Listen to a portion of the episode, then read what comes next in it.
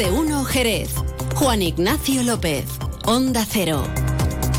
Hola, muy buenas tardes. Nueva operación antidroga y de contra el contrabando en Jerez. La Guardia Civil ha incautado, atención, en el sótano de un domicilio ubicado en el campo una plantación de marihuana y más de 700.000 cigarrillos de contrabando. Habían construido un sótano en el interior del domicilio para ocultar y almacenarlo. Los agentes han intervenido además 649 plantas de marihuana, una escopeta recortada, cargada, más de 240 cartuchos y numeroso material eléctrico y de seguridad. Han tenido que actuar drones del el grupo Pegaso. Hay dos personas detenidas, enseguida les damos más detalles en este miércoles 25 de octubre. A esta hora tenemos cielos cubiertos y 20 grados de temperatura. Vamos con otros asuntos de interés de la jornada en forma de titulares. Jerez pedirá la declaración como zona catastrófica tras los efectos y destrozos ocasionados por la borrasca Bernard. Lo ha anunciado la alcaldesa María José García Pelayo a través de las cuentas de redes sociales del consistorio. Los vecinos de Cuartillos ya tienen luz y agua. La solución llegaba ayer a las 4 de la tarde, pocas horas después de denunciar la situación aquí en Onda Cero, aunque lamentan los casi dos días en los que su vida cotidiana se ha convertido en una aventura. El ayuntamiento anuncia que va a concluir el tramo en obras de la Plaza San Juan con medios propios ante el abandono de las obras por parte de la empresa adjudicataria. Responden a los socialistas que el consistorio ha pagado a la empresa todas las certificaciones eh, emitidas. Y la confluencia que reclama a la Junta de Andalucía el pago urgente del bono alquiler joven. Por su parte, la Real Escuela Andaluza del Arte Ecuestre acoge en Jerez el concurso internacional de enganches con más de 30 carruajes. Este concurso de carácter internacional se suma a la celebración de un año muy importante, el 50 aniversario de la institución ecuestre. Antes de entrar en materia, vamos a conocer qué tiempo nos aguarda para las próximas horas. Para eso nos vamos hasta la Agencia Estatal de Meteorología meteorología. Laura Vila, buenas tardes. Buenas tardes. Hoy tenemos cielos con intervalos nubosos acompañados de precipitaciones que son más intensas en Grazalema. Las temperaturas suben de forma generalizada y alcanzan 24 grados en Cádiz y el viento es de poniente más intenso en el estrecho. Mañana el cielo estará nuboso con brumas y precipitaciones débiles. El viento será del oeste más intenso en el litoral y las temperaturas se mantendrán con pocos cambios salvo las máximas del área del estrecho que subirán. Se marcarán 24 grados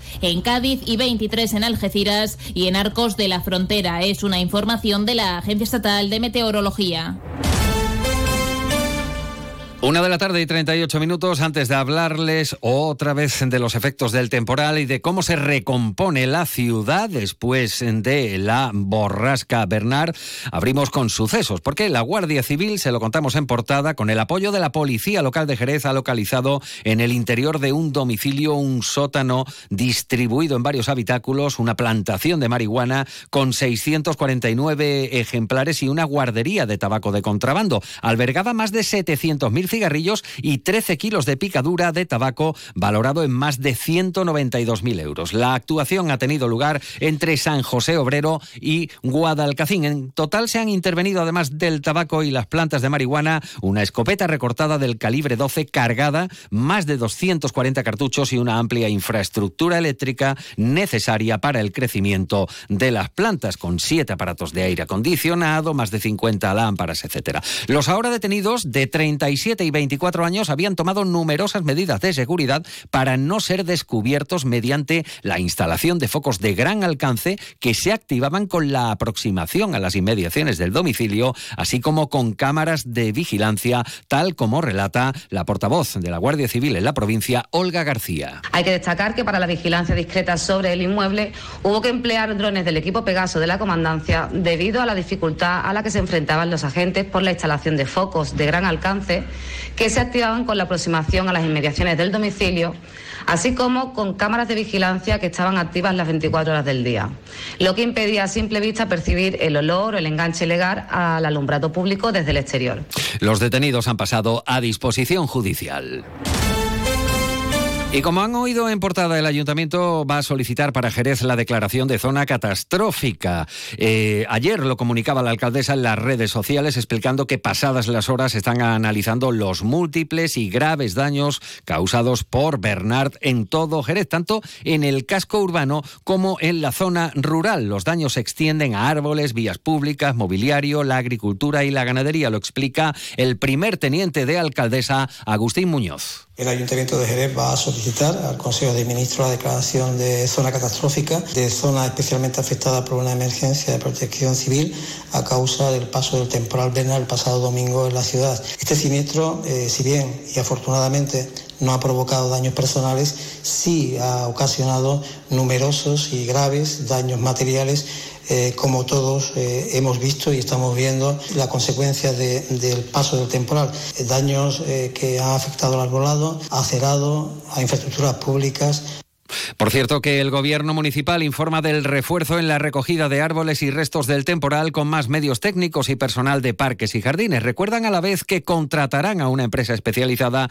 para el diagnóstico y acciones necesarias de cara a garantizar la seguridad. El teniente de alcaldesa de Servicios Públicos, Jaime Espinar, detalla que se incorporan a las tareas de limpieza dos equipos por parte de la concesionaria de parques y jardines, OHL Ingesan, que se suman a los efectivos municipales de UT Jerez y de UNEI.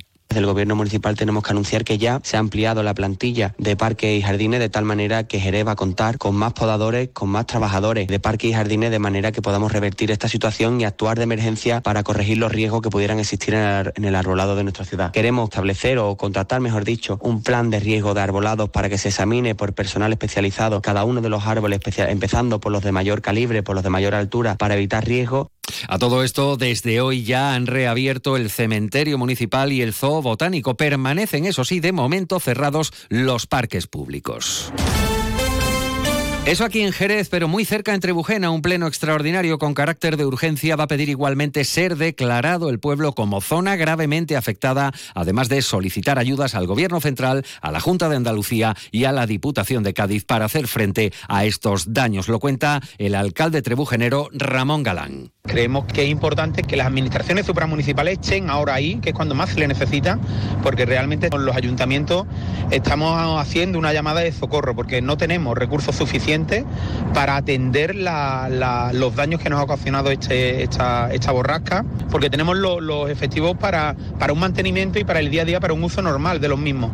Tenemos el pueblo realmente con un paisaje desolador. Va a ser difícil que los ayuntamientos, con los recursos que tenemos, podamos recuperar la normalidad en un corto espacio de tiempo. Y de Trebujena nos marchamos hasta Cuartillos, donde los vecinos ya han recuperado los suministros eléctricos y por ende el agua, al depender de motores para propulsar la, presión y llegar a los grifos.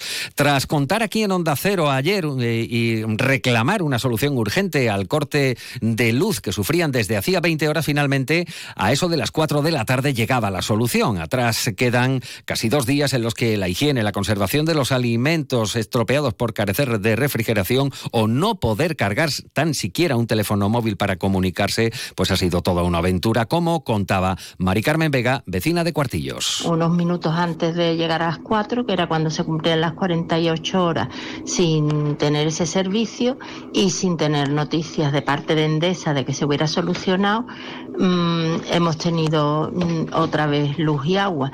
Eh, los vecinos, por lo menos algunos, pensamos que el haber contado con los medios de comunicación a la hora de denunciar esta situación, mm, creemos que han influido, porque de no saber siquiera cuál era la avería de Cuartillo, de pronto en, tres horas más se ha solucionado todo. Así que bueno, estamos contentos, aunque no teníamos por qué haber pasado por esas 48 horas sin luz ni agua y con todas las complicaciones que han supuesto para los vecinos.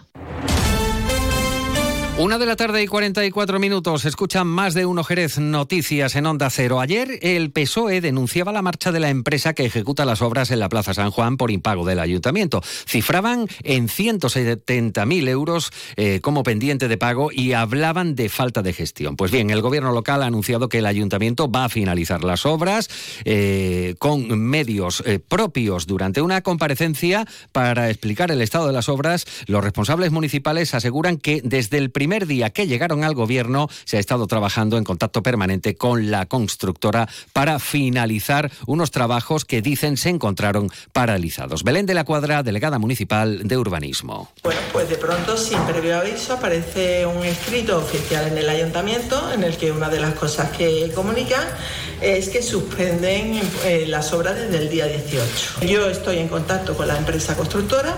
La situación tendrá que hacerse como se tenga que hacer oficial y legalmente y no puede estar manipulada ni por un político ni por una empresa constructora. Y el ayuntamiento que asumirá la finalización del tramo en obras a través del servicio de calas para permitir el tránsito de vehículos y peatones. Puntualizan que se trata eh, de una solución provisional para que la calle se pueda transitar con normalidad y en un futuro, eso sí, sacar a una nueva licitación esta actuación. Los vecinos no pueden estar perjudicados y si nosotros tenemos que entrar con medios propios a solucionar ese tema, entraremos, pero no nos vamos a dejar dominar por una situación ni política ni mediática. Nosotros tenemos eh, una empresa de calas que además tenemos material suficiente como para colocarlo. Si colocaríamos a lo mejor un tema de eh, adoquines provisional para que la calle pudiera tener tránsito normal y en un futuro sacaremos un proyecto y lo sacaremos a licitación nueva, pero no podemos entrar en el juego del chantaje y del centro histórico del Intramuro hasta una de las barriadas más populares de Jerez, la Asunción. El lunes parlamentarios y diputados del PSOE, ayer desde Adelante Andalucía, en definitiva, continúan las visitas políticas a la barriada. En este caso ha sido el parlamentario andaluz por Cádiz, eh, José Ignacio García, de Adelante Andalucía, asegura que tanto la Junta como el Ayuntamiento han dejado, dice literalmente, tirados con una rehabilitación que no concluye a los vecinos. Estamos hablando de más de 90 bloques cientos de vecinos que tenían un problema, que son los, los bloques en condiciones en las que no son dignas, las instituciones le venden una solución y tres años después no solo no se le ha arreglado, es que los bloques están peor de cómo estaban. Las instituciones lo han dejado con un marrón económico, un marrón judicial, les han engañado. Esto es el timo de la Asunción. Y los vecinos, pues aseguran que la situación de las obras es de parálisis total, con defectos en los trabajos que se han evidenciado aún más con las lluvias y el tiempo, remarcan, sigue corriendo. Yolanda es vecina de la calle Paquera de Jerez. Después de tanto tiempo, seguimos reivindicando la falta de apoyo que tenemos con entidades, empresas y gente que está implicada. No se está trabajando hace ya más de tres semanas, eh, se ve algún que otro arbañí haciendo un poco como el paripé de alguna que otra reja. El temporal que ha habido todavía ha eh, ropeado más todavía bloques porque se han ido volando techos de lo que es perfiles y cosas. Eh, la cosa está completamente parada y el tiempo está corriendo. ¿Qué pasa? Cambiamos de asunto. La confluencia anuncia que llevará al próximo Pleno Municipal la situación que tachan de insostenible de la tramitación del bono de alquiler joven por lo que consideran dejadez y caótica gestión, dicen, por parte de la Junta de Andalucía. Afirman desde la coalición de izquierdas que aún no han resuelto ni el 75% de las solicitudes presentadas. Kika González, concejala de la confluencia. Más de 17.000 personas solicitaron estas ayudas y a día de hoy no está resuelto ni siquiera el 25% ciento de las solicitudes. Hay personas que, muchas que solicitaron estas ayudas y que accedieron a un alquiler contando con que iban a tener estas ayudas. Podemos imaginarnos todos y todas quiénes son las personas que están poniendo estos 250 euros en vez de las ayudas, lo están poniendo familiares y personas que están apoyando a los jóvenes y a las jóvenes. Una de la tarde y 48 minutos. No hay cifras oficiales, pero están ahí. Los vemos a diario, refugiados en cartones, en soportales o bajo alguna techumbre que les proteja del relente nocturno. Son las personas sin hogar. A día de hoy, según datos facilitados por Cáritas, más de un centenar de personas son atendidas a diario en Jerez, bien en Cáritas o en el Hogar San Juan, además del albergue municipal. Este domingo 29 se conmemora el Día de las Personas sin Hogar. Juan Pérez, director de Cáritas en Jerez. Es complicado hacer números porque hay muchas personas que tienen ah, medianamente alojamiento, bien en el albergue municipal o bien en nuestro centro de día, pero hay también muchísimas personas que la estamos viendo a diario y vemos en los soportales un montón de cartones y unas, unas mantas y ahí debajo hay una persona, y personas que no tienen quién recurrir, no tienen familia, no tienen nadie, viven de lo que le dan.